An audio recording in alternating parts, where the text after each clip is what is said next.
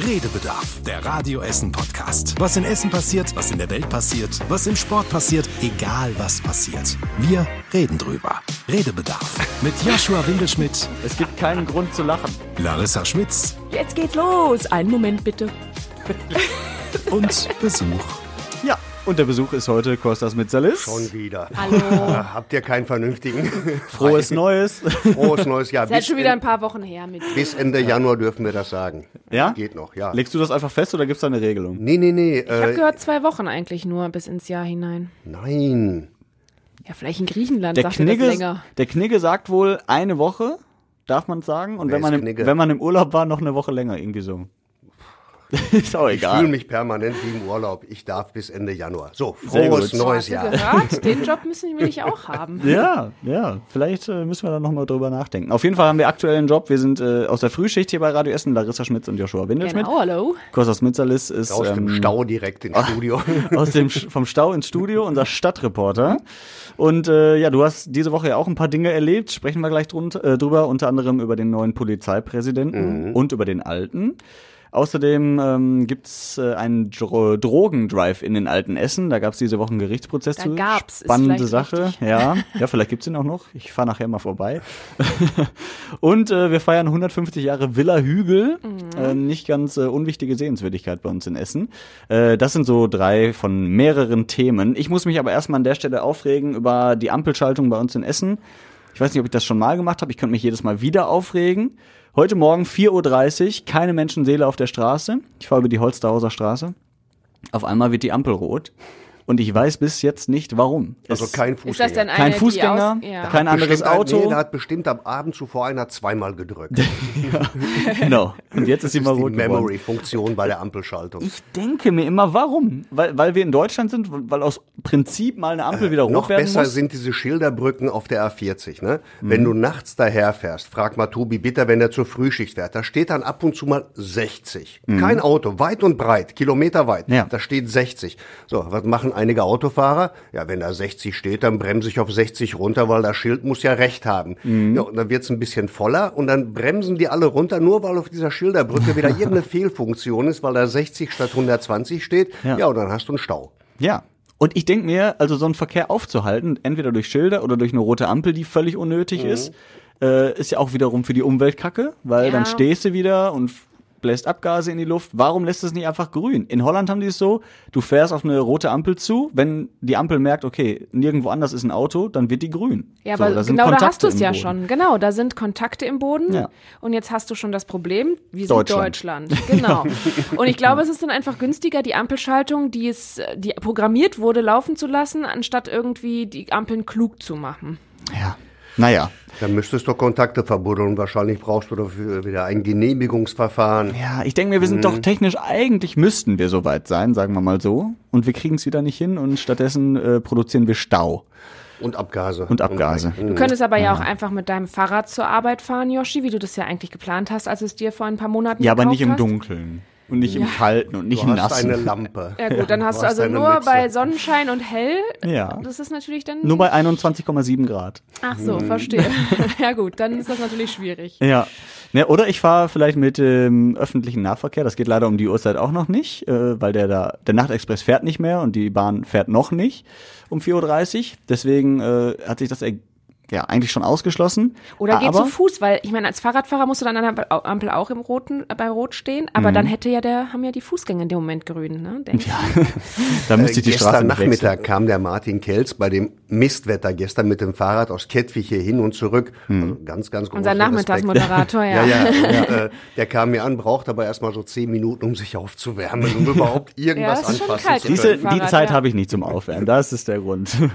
nee, aber wir können ja mit dem ÖPNV tatsächlich ab 1. Februar, also nächste Woche Mittwoch, ähm, ohne Maske wieder fahren. Mhm. Findet ihr das richtig oder ist es unnötig? Warum sagt man nicht, ja, pass auf, irgendwo gibt's ja schon noch Corona und auch andere Krankheiten jetzt Mhm. im Januar, Februar. Ähm, lass doch lieber jetzt noch mal einen Monat die Maske auf. Also Wäre jetzt so mein Empfinden. Dass Also ich sag, meine, lass lieber mal einen Monat die Maske noch auf, sagen wir jetzt seit sehr vielen Monaten. Deswegen finde ich den Spruch auch irgendwie so. Hm. aber es ist ja Erkältungszeit. Ich frage frag mich halt, ist es bewiesen, dass in der Bahn ich mich schneller anstecke als jetzt in allen anderen O- an, an, an Ja, allen aber anderen so viele Orten? Menschen, so dicht gedrängt. Also setz dich mal morgens in irgendeinen Bus, in Geh irgendeine mal, Bahn. geh mal samstags in den Nimbecker Platz, da bist du genauso nah dran. Wenn du dann in die kleinen Läden da gehst, da bist du auch ständig an allen dran.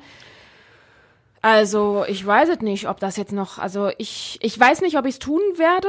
Ich glaube, es ist dann eher bei mir so eine Sache, oh, Maske vergessen, okay, dann ist es jetzt halt nicht so tragisch, deswegen würde ich trotzdem jetzt in die Bahn steigen.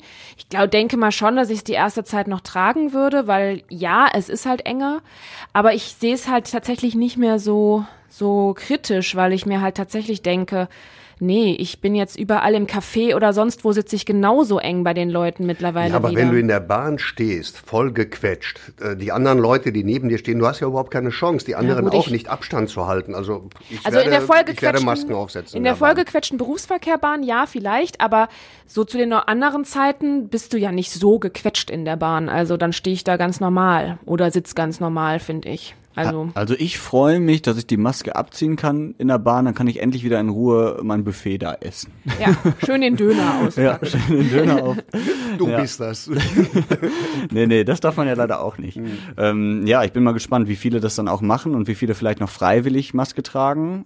Und ob ich mich dabei selbst auch erwische, dass ich die vielleicht dann ausziehe, weil das war ja beim Einkaufen genauso. Irgendwie die ersten Wochen war so, nee, lieber noch mit Maske und irgendwann, ach, Maske vergessen, jetzt ist auch egal. Ja, so, das ne? ist bei mir auch so gewesen, ich ja. fürchte, das schleicht sich da so ein bisschen ein. Und man hat halt auch das Gefühl, ähm, dass die Pandemie so langsam ausschleicht. Ne? Also wir haben auch äh, Chef-Virologe Ulf Dittmar von der Uniklinik in Holsterhausen gefragt, äh, wie er das so sieht. Und er sieht es ganz ähnlich. Die Pandemie hat in Deutschland zumindest definitiv seinen medizinischen Schrecken verloren. Das sind nur noch Einzelfälle, wo wir schwere Verläufe sehen und insofern ist das medizinisch eine völlig andere Situation als die, die wir in den letzten Jahren hatten.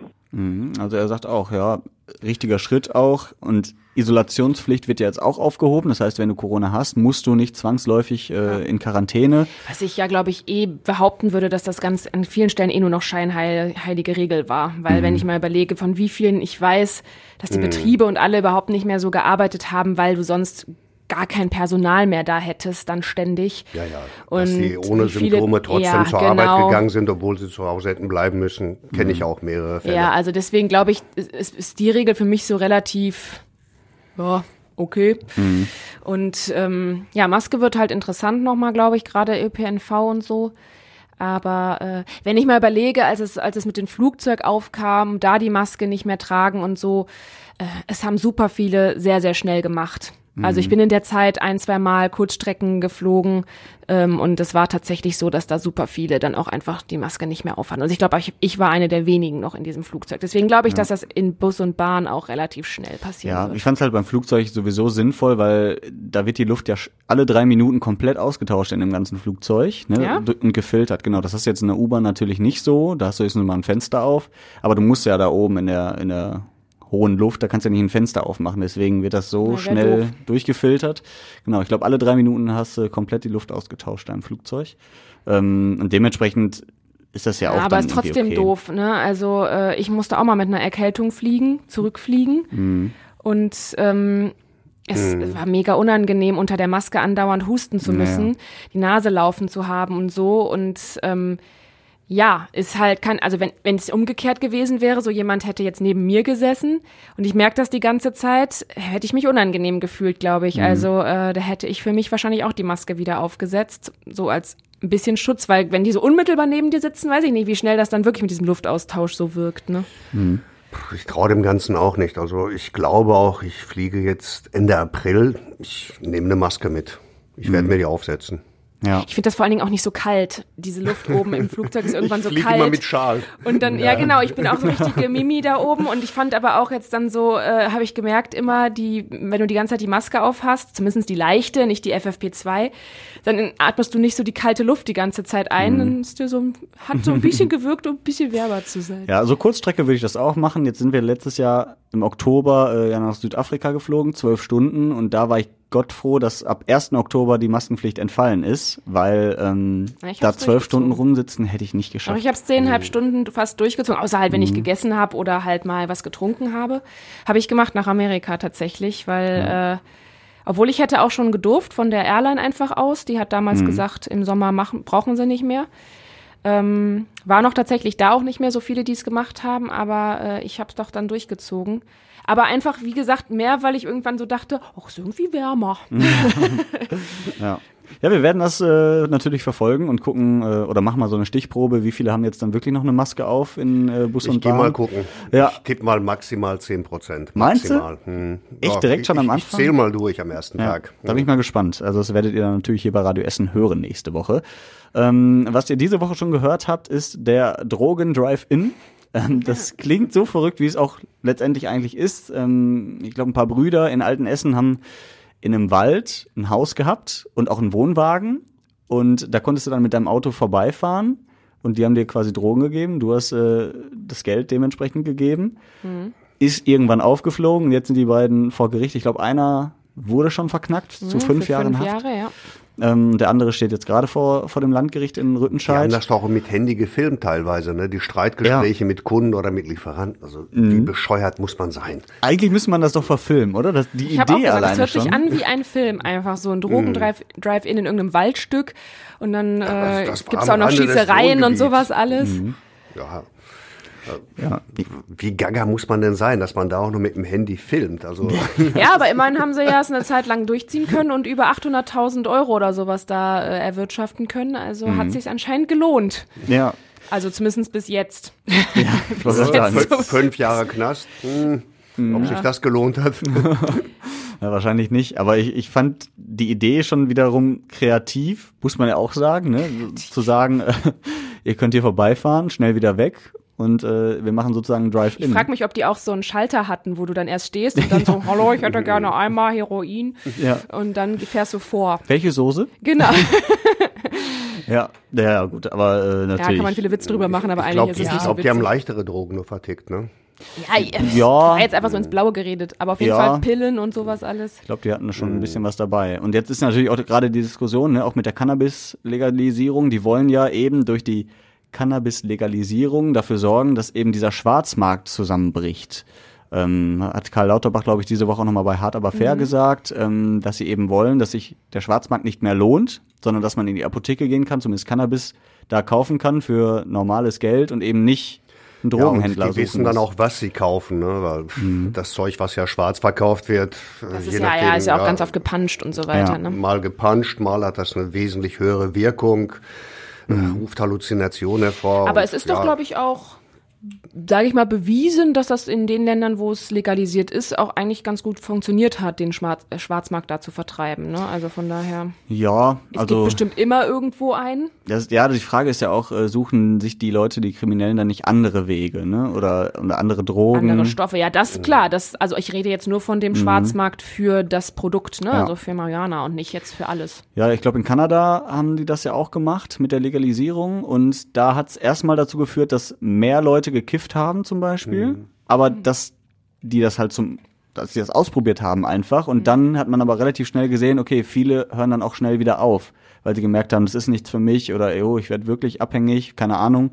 Also es gab erstmal so einen leichten Anstieg und dann ist es aber sehr sehr abgeflacht. Kann natürlich in Deutschland genauso sein, aber ja, meint ihr, das, das kommt überhaupt? Oder, oder sind wir Deutschen da vielleicht zu, zu, in Anführungsstrichen, steif? Gut, wenn man sich die politische Diskussion anguckt, gibt's jetzt keinen mehr, der wirklich ernsthaft dagegen ist. Also ich Mhm. denke mal, das wird kommen. Ich glaube auch, dass der Lauterbach das mit durchdrückt. Also der ist da ja eigentlich schon die ganze Zeit für. Und ich glaube, dass das schon passieren wird. Da mal schauen, ob das aber auch wirklich den Effekt hat, ne? Also eben den, den Lauterbach will, ne? Mit dem Entkriminalisieren, beziehungsweise den, Da, glaube ich, sind wir Deutschen sehr unterschiedlich. Jetzt zu so einem Kanadier oder so, ne? Die generell ja immer so die etwas bequemeren Gemüt sind und so weiter. Ich könnte mir vorstellen, dass die dann eher sowas mal ausprobieren bei uns Deutschen, weiß ich nicht. Mal gucken, wie wir da so drauf reagieren dann. Ja, wird spannend. Was auf jeden Fall zerschlagen wurde, äh, beziehungsweise aufgeklärt wurde, ein Fall, der bei Aktenzeichen XY lief, äh, ein Essener Fall.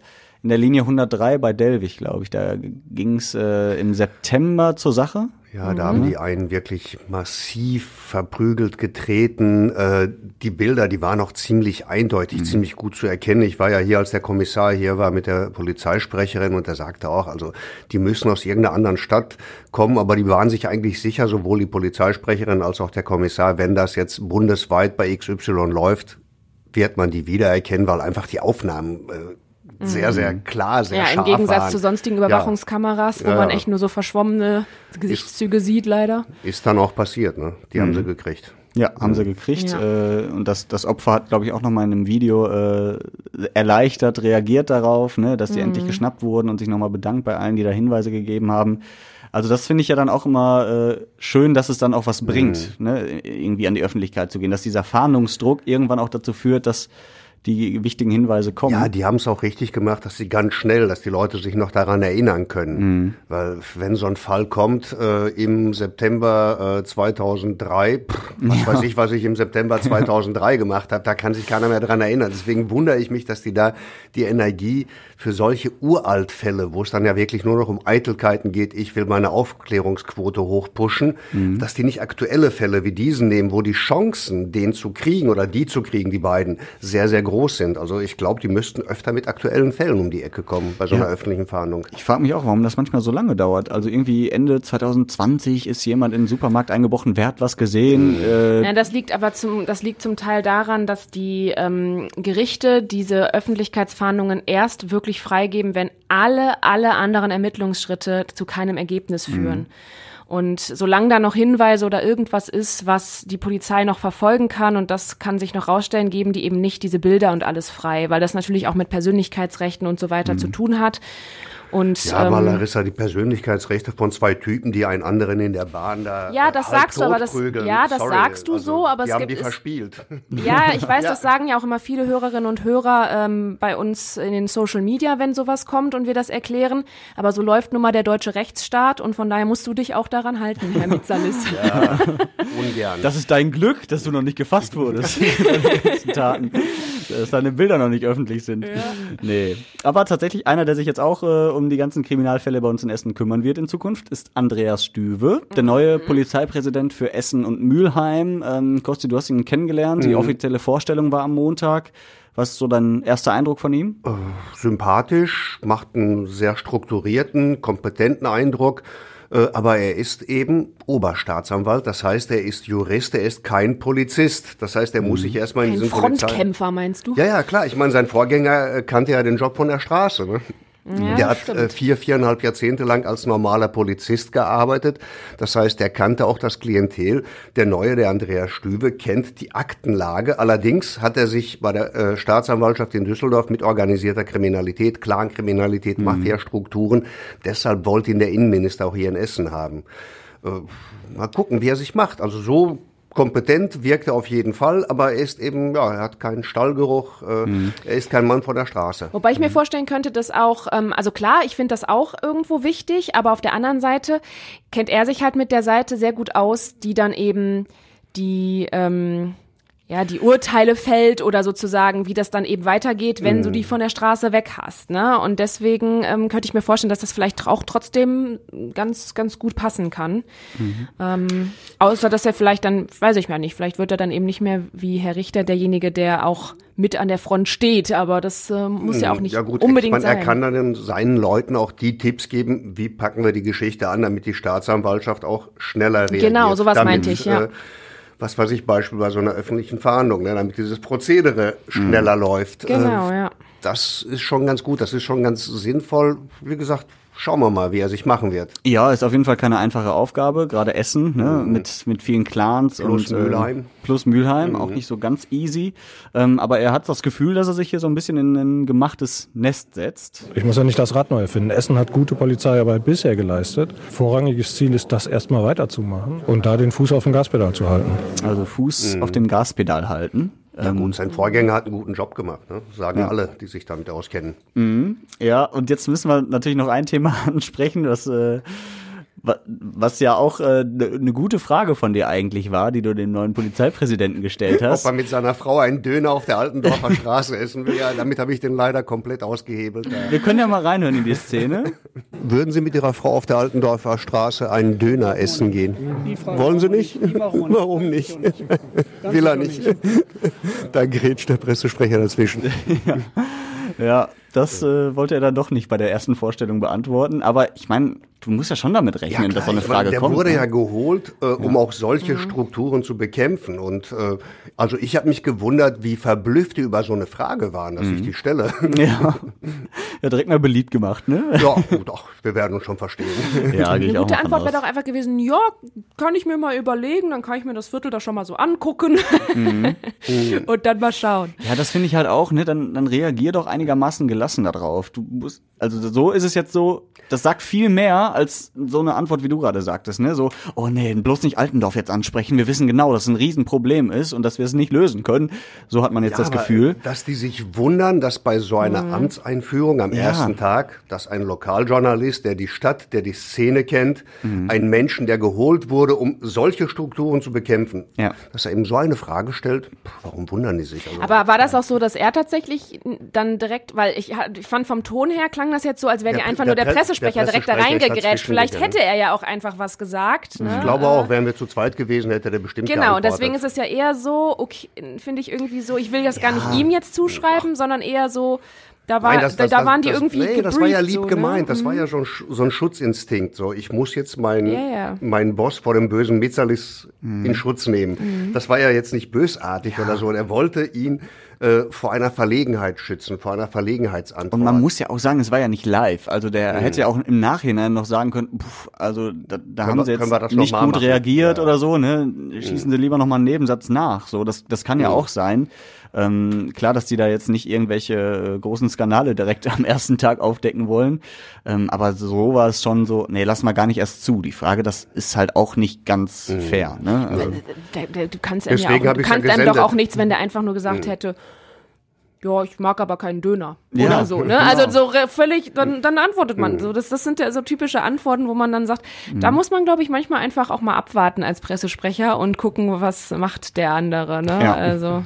Ja. Weil das kommt natürlich so ein bisschen so rüber, als wäre der eben, als würden die ihm noch nicht zutrauen, dass er mhm. halt da eben seine eigene Haltung einnehmen kann, ne? Ja. Ja gut, vielleicht können die ihn selber auch noch nicht so ganz einschätzen, kann ja sein, aber wie gesagt, dann wartet es ab. Also wenn es nicht live ist, was soll passieren? So im schlimmsten Fall hätte er gesagt, ich habe jetzt irgendwie so rumgeeiert, äh, äh, mhm stell mir die Frage nochmal. Ja. Da habe ich doch kein Problem mit. Ja. Mhm. Äh, da bin ich ja auch fair genug, nur mhm. so Wir wollen ja auch kein, wir wollen ja auch kein bis auf die Unterhose vorführen oder sowas, ne? Aber es sind ja berechtigte Fragen. Zwar ja auch jetzt mit so einem kleinen Augenzwinkern gefragt, sag ich mal, ne? Mhm. Und ähm, ja, das passte. Ja. Also er hat mir kurz vorher erzählt, ich habe ihn gefragt, was er hier in Essen kennt. Der wohnt ja in Mettmann und der sagte, ja, äh, er kennt die Gegend um den Baldeneysee, weil er da sehr oft mit seiner Frau mit dem E-Bike unterwegs ja, ja, ist. Genau. Und ich gesagt, ja, wir haben auch andere schöne Ecken in Essen. Altendorf. Niederfeldsee, direkt ja. an der Nähe. Das ist wirklich ja. eine schöne Ecke. Ja. ja. du hast da gewohnt. Ja, genau. Im See. Nein. Würdest du denn einen Döner essen mit Herrn Stübe vielleicht? Klar, warum nicht? Also ich meine, ich muss dazu wirklich sagen, ich bin nicht so der Döner-Fan einfach mhm. generell, aber äh, gib mir was anderes da. Ich meine, ich habe viele, ich habe viele Läden da auf der Altendorfer, äh, waren meine Stammläden. Ähm, weil Jetzt ich gehören sie um dir alle. ja, genau. Nein, aber weil ich um die Ecke, da hatte ich meine erste Wohnung in Essen mhm. und da so viele, äh, war ich oft dann immer auf dem Nachhauseweg, schnell mal in irgendeinem der Imbisse. Mhm. Es gibt um die Ecke einen tollen veganen Laden. Ah, das da, ist nicht so meins. Der ist lecker. Also ich bin ja auch kein Veganer, kein Vegetarier. Nee, äh, die haben ja da äh, so äh, Suppe ausgeschenkt, die Geschäftsleute, ne? Einfach mhm. um zu zeigen, so mit den Nachbarn, äh, ey, die Altendorfer Straße ist eine normale Geschäftsstraße und äh, ich habe dann mit denen Kürbissuppe gegessen und war dann eben auch in diesem veganen Dönerladen. Total lecker. Mhm. Also, ja, ja manches so. ist auch lecker, ja, ja, ja stimmt.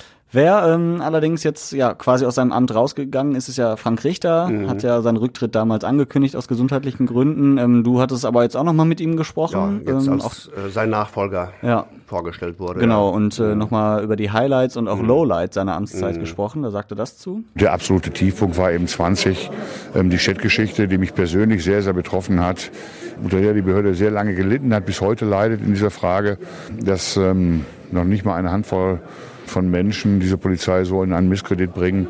Das war ein ganz, ganz heftiger Tiefpunkt. Vor allen Dingen mit meiner Geschichte als Gewerkschafter, der lange gekämpft hat eben gegen rechte Umtriebe.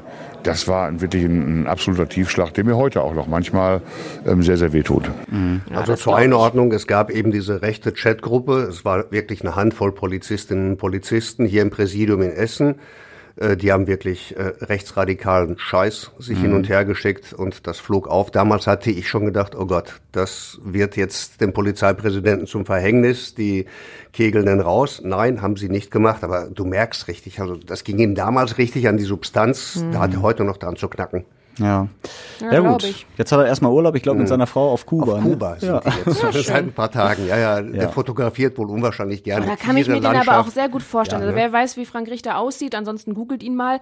Aber dieser große Mann, so schön, der hat ja hier immer so einen Trenchcoat mhm. getragen, da dann vielleicht so eine Badebuchse mit Blumen drauf und so eine und schöne Trenchcoat. Zigarre im Mund. Sonnenbrille. Ja, er sieht aus wie ein Fernsehkommissar. Ich glaube, wenn, der, wenn der Typ so. jetzt irgendwie einen Ruhrgebietskommissar spielen müsste, der müsste sich nicht Vielleicht sollte er sich mal beim Tatort mhm. melden. Ja, hat er ja Zeit. Vielleicht genau. kann er das ja schaffen. Ja, sehr gut. Äh, behalten wir natürlich im Auge, wie sich Andreas Stübe schlägt. Wird mit Sicherheit auch mal bei uns zu Gast sein. Ja, bestimmt ja. auch in, bei Essen im Ohr, unserem Schwester-Podcast, äh, und sich da Frage. Da ist doch bestimmt die Anfrage schon raus. Genau, da kannst du nochmal die, die Frage ja, platzieren. Da können wir wieder vielleicht. die Dönerfrage stellen. dann, dann, kann er sie beantworten. Dann war er bestimmt schon da. Ja, sehr gut. Das äh, werden wir im Auge behalten. Ähm, außerdem äh, großes Jubiläum, 150 Jahre Villa Hügel. Ähm, ich finde diesen, ich habe mal irgendwann eine Stadtrundfahrt gemacht. Als Essener muss man ja auch mal irgendwie noch mal so ein paar Ecken kennenlernen, besonders. Und da hieß es dann, äh, dass die Villa Hügel im Stadtbuch drinsteht oder im, im, wie sagt man, im Bau, also im Bauregister, keine Ahnung, als Einfamilienhaus mit Garten. Fand ich. Und 30 ja. Zimmern. Ja, genau. mehr, mehr, mehr. Die hat ja, ja, ja. unfassbar viele Zimmer. Man zählt aber doch nur die Schlafzimmer. Die Wohnräume. Ach so.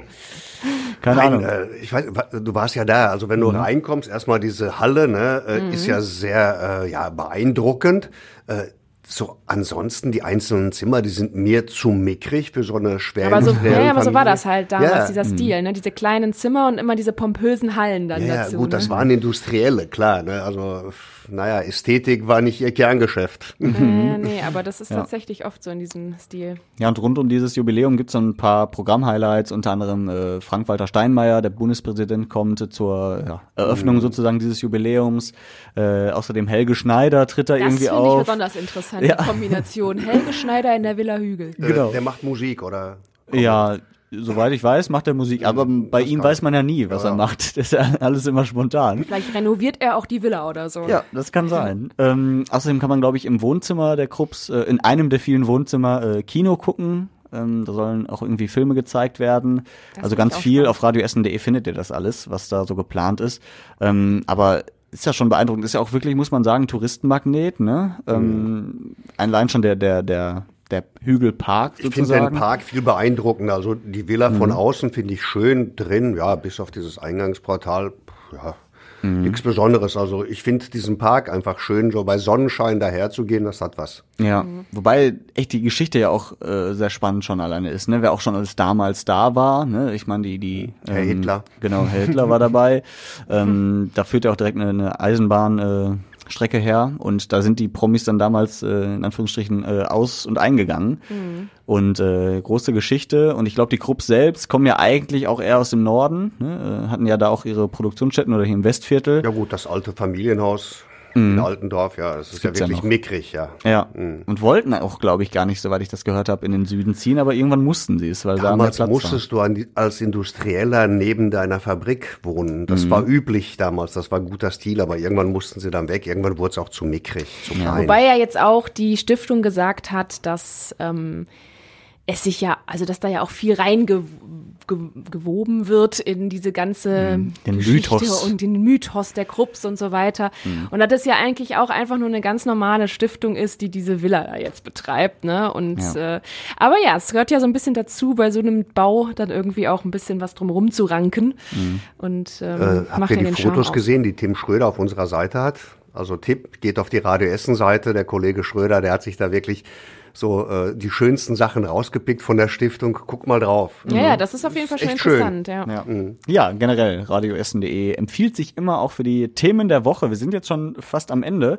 Ähm, ich würde jetzt kein großes Fass mehr aufmachen, nur vielleicht noch mal ganz kurz der Willy Brandt-Platz. Da gibt es jetzt nämlich auch eine Entscheidung. Da konnten viele Essenerinnen und Essener ähm, abstimmen. Drei Vorschläge gab's, was man mal ausprobiert auf dem Willy Brandt-Platz. Jetzt ist es die Wunderkammer geworden. Irgendwie Mhm. so ein 20 Meter langes äh, Gebilde, möchte Ja, ich so ein sagen. Gerüstbau mit so Stoff Ja. wie so ein großes Zelt oder so. Mit so einer ne? Dachterrasse, glaube ich, drauf. Und irgendwie so eine Art Café da drin. Ja, innen können dann so Marktstände oder so Kreativwerkstätten stattfinden, je nachdem. Und das Mhm. soll dann im Sommer irgendwie zwei Monate aufgebaut werden. Da konnten eben alle online für abstimmen mit noch so ein paar anderen Projekten zur Auswahl. Und das ist es dann jetzt geworden. Mhm.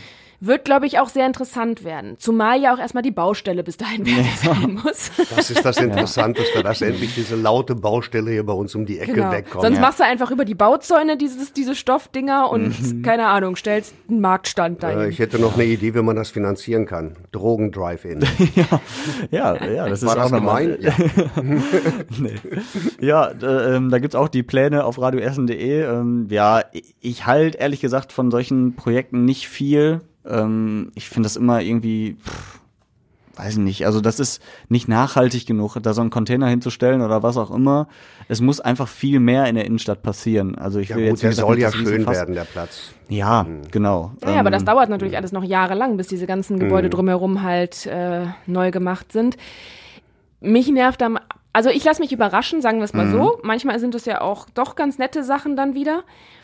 Aber mich nervt's jetzt schon, wie jetzt bei der Baustelle auch, dass dann wieder was da steht, weswegen man so um den Pl- Platz drumherum gehen muss, anstatt einfach quer rüber. Ich bin Die ja- ewige Baustelle. Ja. Und dann ist irgendwas mit dem Handelshof wieder, dann kriegen wir noch einen Schriftzug, ist auch wieder im Gerüst dann oder so, keine Ahnung. Ja, das, das nervt mich immer am meisten, dieses, diese Umwege. Ja.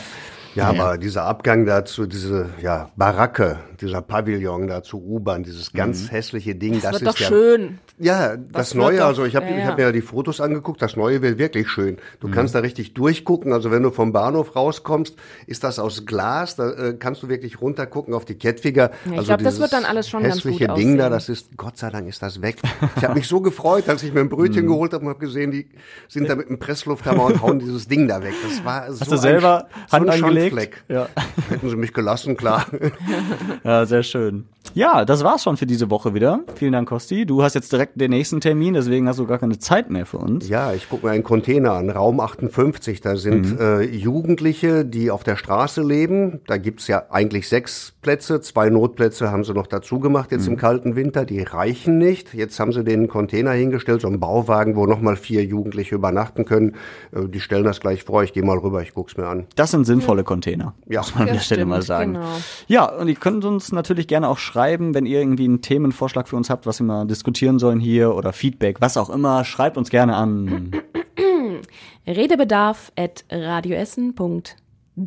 Das hat gesessen. Sehr gut. Als ob ich schon mal gemacht hätte. ja. Vielen Dank, habt eine schöne Woche und wir hören uns am nächsten Freitag wieder. So ist es. Tschüss.